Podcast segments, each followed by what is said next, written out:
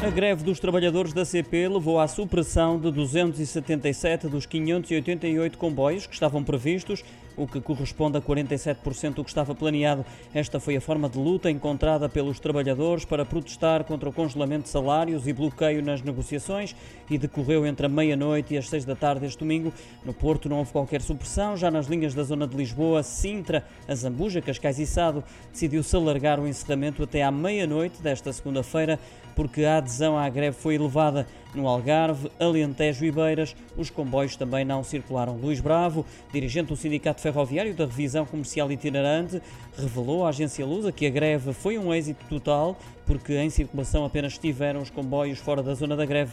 Para o dia 23 deste mês está também agendada uma greve de 24 horas para os trabalhadores ferroviários operacionais a norte de Pombal.